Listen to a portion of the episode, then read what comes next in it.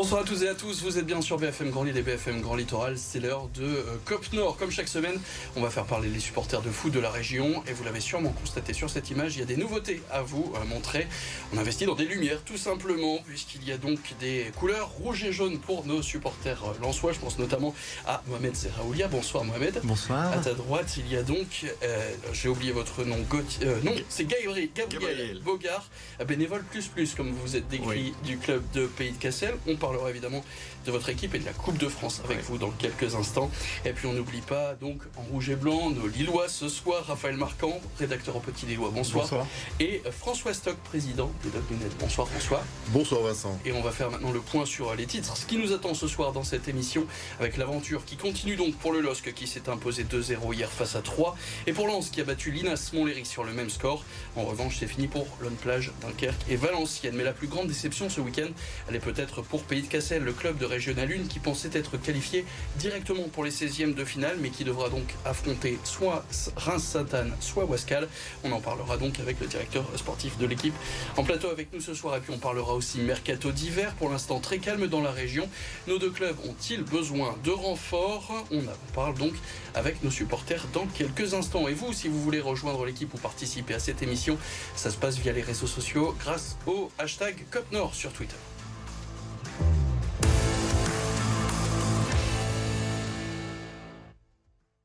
Et on commence donc avec euh, le résumé de Lille 3, c'était hier soir à la Décathlon Arena, résumé de la rencontre avec Arthur Jean.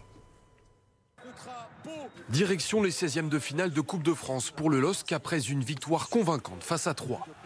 Profitant d'une erreur de relance de la défense troyenne, Rémi Cabella sert Jonathan David qui ouvre le score au quart d'heure de jeu. Alors que Lille domine sans pour autant faire le break, Mohamed Bayo tout juste entré en jeu porte le score à 2-0. Il profite d'un autre cafouillage de la défense troyenne. Les Lillois, invaincus depuis le 30 octobre dernier, affronteront Pau en 16e de finale.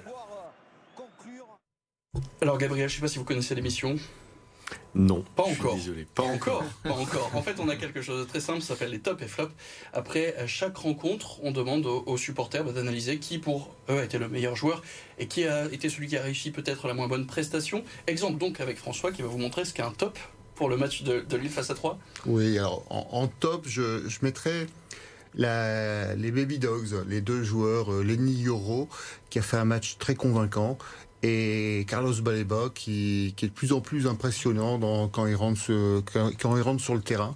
Et c'est vrai que ce sont deux cartes supplémentaires pour la fin de saison qui va être qui vont être très intéressantes à, à jouer et ils ont été assez impressionnants même si en face il faut relativiser le- la confrontation avec 3 c'était une équipe bis mais en tout cas ils ont ils ont ils n'ont pas déçu sur ce match Et ils se sont qualifiés. Donc Raphaël, ton top J'allais partir sur la même chose, mais je vais bifurquer et partir sur Bayo finalement. Euh, on sait que notre gros problème, c'est de ne pas savoir marquer le deuxième but. Et euh, depuis la reprise de la saison contre Clermont et euh, hier soir, c'est lui qui met le deuxième. Donc il nous permet d'être soulagés, de, de pouvoir euh, bien vivre ces dernières minutes. Mohamed Moi, Baléba. Baléba qui est partout, qui. Bon, il est jeune, il a quelques, un peu de déchets, mais moi, hier, il m'a impressionné. Et donc. Gabriel, votre top Alors j'étais hier au stade parce que nous étions invités par euh, Olivier Létang. D'ailleurs, je, je le remercie à nouveau parce que c'était pour le, le- le tirage, mais également pour le match et en prestation. Donc super sympa de sa part et très fair play de sa part. Mais avec tout ce qui s'est passé, j'étais en loge, mais je n'ai rien regardé du match. Mais rien du tout parce que bah, on était au téléphone Forcément, par rapport à cette histoire et Mais non, n'en dites pas trop. On regarde pour la deuxième partie, du coup je vous demande Donc, pas de désolé. flop. Mais je repars de l'autre côté, du côté donc des Lillois. Le, le flop, est-ce qu'il y a pour vous un Lillois qui a moins, du moins un peu plus déçu? Je, je ne nommerai pas de joueur comme d'habitude Donc, presque Vraiment, tout ce qui est respect des règles, pas. c'est- c'est l'efficacité offensive effectivement il y a encore eu beaucoup d'occasions Tu veux pas dire Jonathan David, c'est ça? Non, parce qu'il fait pas un mauvais match. Euh, c'est globalement, sinon, ce manque de réussite offensive. Je ne veux pas incrim- incriminer un joueur ou un autre. On a dû, toujours du mal à marquer ce deuxième but. Et il a fallu effectivement attendre l'entrée de Mohamed Bayo pour pouvoir le mettre. Et, on est toujours confronté finalement à un risque d'égalisation. Il y a une occasion troyenne qui était très importante en deuxième mi-temps, qui aurait pu engendrer un, partout et qui changeait finalement la fin de match. Donc on est toujours, on, on se met jamais à l'abri. C'est ça le problème. Raphaël Moi j'en ai un par contre, c'est Alexandro. Qui a été fautif sur toutes les actions troyennes. À chaque fois, c'était lui. Et ça venait du côté droit, puis de lui qui a fait, qui, enfin, qui faisait des grosses erreurs de marquage, notamment la grosse action en première période où euh, Siugbo met, met la tête euh, comme un vrai buteur, euh, elle rentre. Et heureusement pas de but. Donc Mohamed Alessandro, pareil. Alexandre Ah, aussi, donc il fait euh, l'unanimité malheureusement contre lui. Euh, Est-ce qu'on peut parler aussi de, de cette Coupe de France? Est-ce que c'est un objectif pour euh, le LOSC qui avait affiché une, une très grosse affi- une très grosse équipe au coup d'envoi? On peut écouter Lucas Chevalier sur les ambitions en Coupe de France. Un bel effectif et voilà c'est sur un match euh, c'est sur un match euh, donc tout est possible. Donc oui euh, c'est euh, c'est- un objectif on a on a envie d'aller le plus loin possible. Et puis on sait aussi que le, la victoire en, Coupe de France c'est aussi une qualification en Coupe d'Europe aussi. Donc voilà. Donc si on peut aller jusqu'au bout ça peut être sympa Pour vous, en un mot, messieurs, est-ce que Lille peut ou doit jouer, au moins jusqu'à la finale de Coupe de France, doit avoir ça comme objectif? Sans aucun doute. Le... On est un peu décroché en championnat, il y a beaucoup de concurrence. La Coupe de France, c'est une opportunité, il ne faut pas la rater. Sauf Lille peut et doit. Euh, quand on lance un nouveau projet comme ça, ça peut être un, élément de motivation supplémentaire pour des cadres qui ont peut-être envie de partir et pour des nouveaux qui incorporent un groupe. Je pense que c'est euh, vraiment un objectif qu'on doit avoir. Une victoire 2 à 0 donc face euh, à 3 hier soir. On peut parler aussi d'une autre victoire sur le même score, celle de Lens sur la pelouse de Linas Montlhéry. Résumé de la rencontre samedi avec Nicolas Flo. Le RC Lens vainqueur dans la douleur en 32e de finale de la Coupe de France. Opposé à l'Ina Montlhéry, club de National 3, les nordistes ont dû attendre les 20 dernières minutes pour se détacher. Opportuniste après une frappe de Le Cardinal sur le poteau, Seko Fofana ouvre le score. Puis Florian Sotoka permet au 100 et or de l'emporter 2-0. Lens rejoint les 16e de finale de la compétition. Mohamed, je me tourne vers toi puisque donc on va, on cache rien. hein, vous n'avez pas regardé le match de, de- de Coupe de France, donc du coup c'est toi notre interlocuteur sur cette rencontre. Ton top et donc ton flop. Alors moi, mon top, euh, le Cardinal, que j'ai découvert, qui m'a qui m'a agréablement surpris. Qui est arrivé en novembre, on est arrivé, rappelle, euh, ouais, après juste la blessure de Jimmy Cabot. Voilà. Euh, puis globalement, je dirais aussi euh, le coaching de Francaise, où on voit euh, Lance à la main sur le match, mais on est toujours à 0-0. Un changement, trois, trois entrées de Sotoka, euh, Fofana et euh, David Pereira d'Acosta, et là on voit un autre match. Du coup, le flop derrière ça? Bah, j'ai pas de flop en fait, parce que je, je trouve que l'équipe de Lens a joué sérieusement contre une équipe amateur et n'a pas pris le match à la légère. Non, mais il a fallu l'entrée des cadres pour pouvoir justement inscrire ces deux buts. Est-ce que ça, c'est pas inquiétant justement le, fait qu'ils doivent forcément faire rentrer des titulaires tels que Sotoka et Fofana pour que le match, euh, comptablement parlant, s'emballe Avec plus de division d'écart tout de même Ouais. avec l'adversaire, même si ça jouait très groupé, sur Ouais. pelouse pas facile, hein, on rappelle, un synthétique. pas Non, parce que quand on voit le- la composition de l'équipe, on a euh, Rémi Las- Lascabo, j'avais jamais, moi je veux dire, j'avais jamais entendu parler. Bourra qui joue vraiment des, des, des miettes de match euh, euh, au milieu de terrain pour Eba. euh, C'est ce que souligne euh, Ouais. Raphaël. Est-ce que justement c'est pas la profondeur du banc qui peut manquer goulot Non, je, je pense pas que ce soit inquiétant. faut bien prendre en compte le contexte en Coupe de France. Même les, les, les gros clubs ont du mal sur des, des clubs amateurs. En début de match, faut, faut le temps que ça se mette en place. Et je pense même que, voilà, peu, peu importe qui rentrait ou pas, voilà, fa- fallait juste un peu de temps. Mais quand on voit les derniers matchs de Lens, on peut pas dire que, Oui, voilà, il y a des soucis tirer- à voir. faut pas tirer de conséquences trop, Oui. trop, trop juste définitives des de ce genre de match parce que effectivement c'est des contextes particuliers avec des équipes amateurs qui jouent le match de l'année, qui sont hyper motivés. Lens a choisi de faire tourner parce que ils ont effectivement des objectifs importants au championnat, c'était leur choix. Ils ont réussi finalement en fin de match à, à réintégrer des cadres pour finalement euh, clore le débat quoi, et, et finalement à céder le coup de grâce. Euh, L'important en Coupe de France c'est de se qualifier, ils sont qualifiés. Jean-Louis Léca, hein, qui d'ailleurs était titulaire, Ouais. qui était de retour dans les buts moi j'ai envie de dire, euh, c'est pour moi, hein, c'est plus difficile de, de jouer une équipe amateur qui joue entre guillemets sa Ligue des Champions que de jouer une équipe, on va dire de Ligue 1 ou de Ligue 2 avec une équipe de remplaçants. Moi c'est mon point de vue. On l'a vu avec question. Nice, Ah, ah, Monaco. euh, Ouais. Même question d'ailleurs pour, euh, que pour les Lillois. Est-ce que tu as envie que Lens joue cette coupe à fond ou euh, lève Mm. peut-être un peu le pied, joue le championnat? On rappelle qu'ils sont très bien placés, ils sont à 4 points du PSG. Alors personnellement, moi la Coupe de France, ça a toujours été un, un rêve de pouvoir la gagner. Lens ne l'a jamais gagnée. J'aimerais, j'aimerais bien un jour pouvoir la gagner avec Lens. Après, est-ce que euh, c'était, c'était- cette année c'est l'objectif de la Coupe de France vu le- C'est la question que je viens de te poser, en Ben, Non, je pense que euh, à un moment donné, ils vont tout miser sur le championnat et à mon grand désespoir. On verra, on, sait déjà qui ils affronteront, mais on en parlera dans quelques instants. On fait le point sur les autres résultats en Coupe de France de nos clubs de la région tout de suite. Résumé de ces résultats avec Arthur Jean. Week-end noir en Coupe de France pour les autres équipes nordistes. Lone Plage n'a rien pu faire contre le 10e de Ligue 1 Reims, 6 divisions d'écart et un score final de 7-0. Les Lenois ont pourtant tenu une mi-temps avant de lâcher complètement. Une fierté tout de même pour les joueurs de Régional Lune. La fête, n'a pas été gâchée. On, a tout fait pour euh, faire plaisir aux spectateurs qui étaient là, aux presse, à la municipalité, à tout le monde qui nous regardait. pour nous aussi, prendre plaisir, c'est ce qu'on a eu, c'est ce qu'on a pris. Et maintenant, euh, ouais, c'était une chance. Pas d'exploit non plus pour Dunkerque face à une autre Ligue 1, Auxerre. L'USLD y a cru en ouvrant la marque, mais a été poussé au tir au but. Issue fatale avec le tir de Leverton-Pierre, arrêté par le gardien de l'AGIA. Les Dunkerquois sont éliminés en 32e de finale. Enfin, vendredi, Valenciennes a été battu par le Paris FC. Grâce à un pénalty de Berthomier, le VAFC a mené avant d'être renversé par le club de la capitale. Les nordistes s'inclinent 3 buts à 1 on connaît donc les prochains adversaires de nos, clubs nordistes. Lille recevra Pau, ce sera le dimanche 22 janvier à 18h30. Un duel de Ligue 1 pour Lens qui ira à Brest le même jour avec le coup d'envoi à 21h. Et il reste donc une incertitude. Wascal ou Pays de Cassel pourraient donc affronter le PSG. Pays de Cassel qui a donc appris vendredi qu'il n'était pas qualifié d'office pour les 16e de finale. On vous explique ça tout de suite avec notre invité.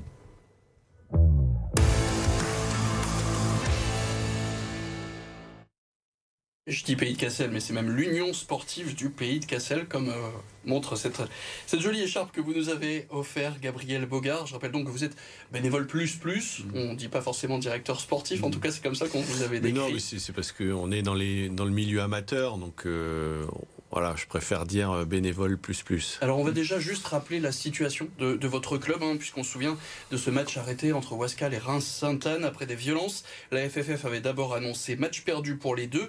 La logique aurait voulu que l'adversaire annoncé au tour suivant, en l'occurrence vous, soit donc qualifié pour les 16e fautes d'adversaire. Oui, mais c'est pas Noël Le qui nous dira le contraire. L'instance du foot français n'a rien de logique ni de cohérent. Vendredi, le petit poussé a appris que le match arrêté allait être rejoué, donc que ce 32e de finale aurait bien lieu pour les Flamands. Aujourd'hui, quel est votre état d'esprit après cette annonce Ce week-end, on a entendu beaucoup de coups de téléphone Oui, beaucoup de, beaucoup de téléphones. Le coup de téléphone, bah, c'est toujours euh, l'incompréhension et l'injustice qui, qui prédominent. On a envie de, de comprendre, de, de, savoir ce qui s'est passé. Euh, juste pour euh, recontextualiser, il faut savoir qu'on avait bien reçu un courrier de la fédération comme quoi nous étions en 16e, parce qu'il y a eu commission de discipline puis appel, et dans, les, dans les deux cas, les deux clubs ont été disqualifiés au regard du règlement et des faits qui se sont produits là-bas, c'est-à-dire euh, bagarre entre supporters, envahissement de terrain, défaut de sécurité. Donc euh, tout prête à dire que dans ces cas-là, c'est disqualification des deux, c'est bien ce qui s'est passé. Et puis il y a eu un revirement de situation. Euh, Wascal et Rinsatan ont, ont, continué à faire appel, ils sont dans leur droit d'ailleurs. Et j'ai aucun reproche à leur faire parce que eux, ils sont dans, ils sont dans leur droit, il n'y a pas de souci là-dessus. Mais euh, et là, à ce moment-là, dans un premier temps, le CNOSF, Comité national olympique du sport français, représentant de l'État, euh, a fait une proposition de rejouer le match. Donc ça veut dire que dans un premier temps, le CNOSF considère que bah, même quand il y a des bagarres, c'est pas grave, on a le droit à une deuxième chance et on peut rejouer. Mais après, le dossier est parti dans les mains de, de la Fédé parce que c'est la Fédé qui reste décisionnaire et le, le COMEX a décidé en effet de pas aller à l'encontre de cette décision et de refaire jouer le match. C'est la FFF que vous en voulez plus alors? Euh, aux, deux, aux deux, parce qu'au final, le, CNOSF, euh, c'est représentant de l'État et la, la Fédé a validé ça. Alors apparemment, la Fédé va toujours dans le sens du CNOSF. Mais vous, vous n'avez pas de recours derrière, en fait Non, parce que déjà, euh, on veut pas de bataille judiciaire, parce qu'encore une fois, on est dans le monde amateur et on veut pas rentrer là-dedans. Nous, on, vous savez, on est, on est des passionnés, on est, on est des bénévoles, on fait ça par, par passion, par plaisir, parce que, euh, voilà, pour, pour tout ce qui va avec, et on n'a pas envie de rentrer dans, dans ce système-là, mais on aimerait nous comprendre ce qui s'est passé. Alors euh, là, on pourrait un jour. Mais il est là le problème, c'est qu'on essaie de, de, trouver, de chercher, de réunir des preuves parce qu'on entend beaucoup beaucoup de choses et ça, ça fait ça fait peur à entendre. Mais euh, voilà, donc le, le, le Comex euh, constitué de, de 14 personnes, dont 3 de la Ligue Grand Est, euh, du côté de, de, de Reims. Euh, il y a eu un COMEX, on ne sait pas qui s'est réuni, à combien ils se sont réunis, mais euh, voilà. Donc aujourd'hui, les prochains jours pour vous? Parce que ça pourrait être déjà des Non, non, mais c'est beaucoup de travail parce que en fait, ça peut être à Reims, donc faut organiser les bus. Ça peut être chez nous à, à Hasbrook parce que. Il faut déjà savoir qui se qualifie entre voilà, exactement. Le match a lieu mercredi à 20h. Donc si c'est Reims, on va à l'extérieur. Apparemment, d'après la Fédé, ce qu'elle m'a dit sur terrain, pas, pas à Sainte-Anne, ils vont trouver un terrain neutre. si c'est Wascal, on reçoit vu qu'il y a deux divisions d'écart. Euh, en tout cas, c'est samedi prochain à 18h. Donc, je compte bah, sur tout le monde pour qu'il y ait une mobilisation générale euh, pour euh, pour nous, nous, soutenir parce que les, les, conditions dans lesquelles on se retrouve aujourd'hui, voilà. Et derrière, faut recevoir le PSG si jamais vous vous qualifiez et en donc, moins d'une semaine. Et donc, une semaine après, exactement le lundi 23 à 20h45, réception du PSG. Euh, probablement à Calais ou peut-être même euh, au parc à voir parce que en termes de délai quand on n'a qu'une semaine organisé un événement comme ça voilà on, on recevrait pas une heure on soit le plus gros mais club ça français. d'affronter le PSG ah non mais c'est c'est en ça en fait que c'est encore plus dur parce que c'est on fait cette Coupe de France et on est dans, dans le foot pour vivre ces moments-là. Et là, on touche du doigt, on nous dit, on nous donne cette opportunité de jouer les 16e et normalement de jouer le PSG. Et puis on dit non, tout compte fait, euh, non, c'est pas comme ça que ça va se passer. En tout cas, c'est ce qu'on vous souhaite, euh, Gabriel Bogard, bénévole donc plus plus euh, de, du club de Pays de Cassel. Vous restez avec nous, on parle mercato, sera pas une courte page de pub. On se quitte quelques instants et Cop Nord continue. À tout de suite.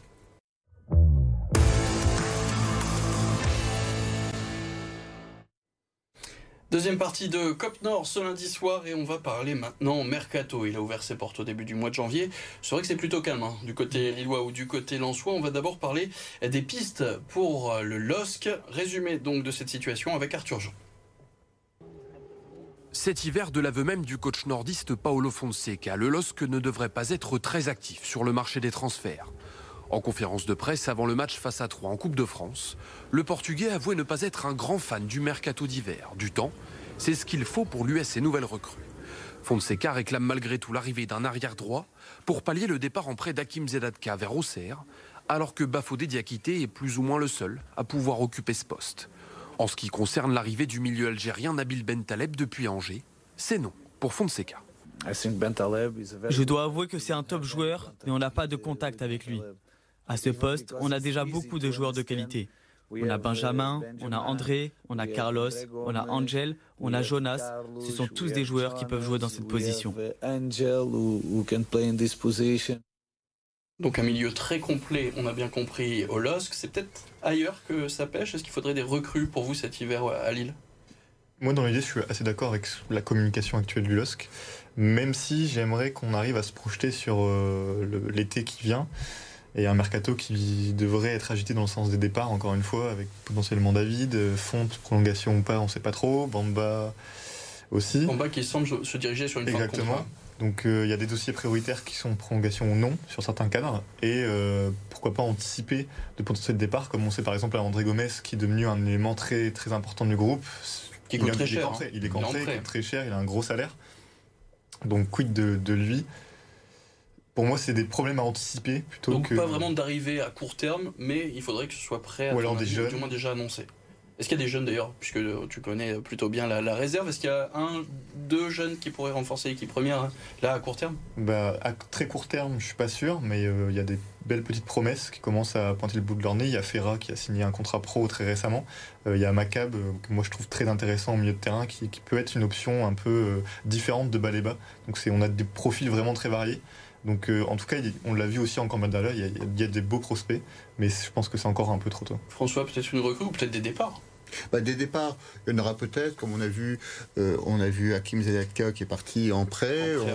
on, a Martin qui pourrait éventuellement être Jonas aussi Martin. Jonas Martin qui pourrait partir pour dégraisser un peu l'effectif en prêt ou en transfert. Après, en, en, recrue, euh, effectivement il y a un besoin à droite parce qu'il n'y a qu'un seul titulaire finalement en place, sauf si on, considère que Timothy Weah peut faire la pointe euh, en, arrière droit. À gauche aussi, il y a à mon avis un, il y a un problème. qui peut être renforcé. mais qu'on ne voit pas depuis déjà plusieurs mois. Euh, à ce jour, si Ismaili se blesse, on n'a pas n'a pas de joueur à part faire revenir Thiago Diallo sur, sur le côté gauche. Donc ce sont des solutions de, bricolage entre guillemets. Et c'est vrai qu'un renfort de chaque côté ne serait pas de trop à mon sens. Est-ce que vous, Gabriel ou Mohamed, vous voyez peut-être des pistes de ce qui pourrait être des renforts pour, pour les Lillois? Une idée de mercato Juste d'une manière générale, que ce soit le, le LOSC ou Lens, je trouve qu'ils sont très très bons euh, au niveau du, du recrutement. J'avais j'avais quelques appréhensions après le départ de, de Campos et euh, parce que pour le coup lui c'est vraiment une pointure. Mais je trouve que que ce soit le LOSC et évidemment euh, Lens, ils sont très très bons dans leur domaine. Vraiment, il y a, y a rien à dire sur ce qu'ils font. Donc on va parler du coup de Lens. La passe décisive elle est faite. Lens, Mohamed, est-ce que tu vois des départs ou peut-être des arrivées? Il y a eu une arrivée là, au moment de la Coupe du Monde avec le Cardinal. Ça, c'était un joker, on n'est pas donc euh, effectivement euh, sur un profil de latéral droit pour remplacer Jimmy Cabot en fait. Et euh, là, il parlait du joueur de, de Strasbourg, Thomasson. Thomasson ouais. Et pour l'instant, c'est des rumeurs. C'est des rumeurs, ouais. Moi, j'aimerais l'apport d'un attaquant. Parce que, effectivement, on a Wesley Saïd, mais qui se blesse souvent. Qui devrait être là d'ailleurs hein, pour cette Ouais, donc euh, moi, je partirais plus sur un attaquant. Euh, sur ce genre de renfort. Ouais, sur ce genre de renfort. Ouais. Donc pas forcément derrière, même s'il y a eu quelques blessés. On pense à Gradit qui a été. Euh, ouais, mais, mais pour toi pas besoin. Non, parce que les personnes qui ont, les gens, les joueurs qui sont, qui ont pris la place ont, bien géré euh, l'intérim quoi. Et avec donc le renfort de le cardinal, donc un renfort offensif souhaité par Mohamed Zeraoulia, notre supporter lensois euh, du soir. On va parler maintenant eh bien, du calendrier. La prochaine journée de Ligue 1, la 18e, c'est déjà ce mercredi, avec deux déplacements. Lille qui sera à Brest, le coup d'envoi à 19h, et puis à 21h, Lens à Strasbourg. Et à noter aussi ce week-end, Lens au Cerf samedi à 17h, avant un nouveau euh, Lille 3, ce sera dimanche à 13h.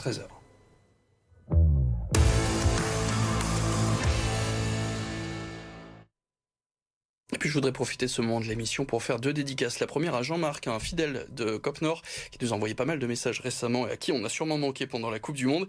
Et puis à Cyril Frémin, qui est journaliste à Delta FM, qui est l'inventeur du terme Opalico. Est-ce que vous savez ce que c'est l'Opalico? C'est le match de basket entre le BCM et le SSM Le Portel. C'était ce dimanche. Résumé d'un week-end de sport tout de suite avec Thibaut Grandgiande.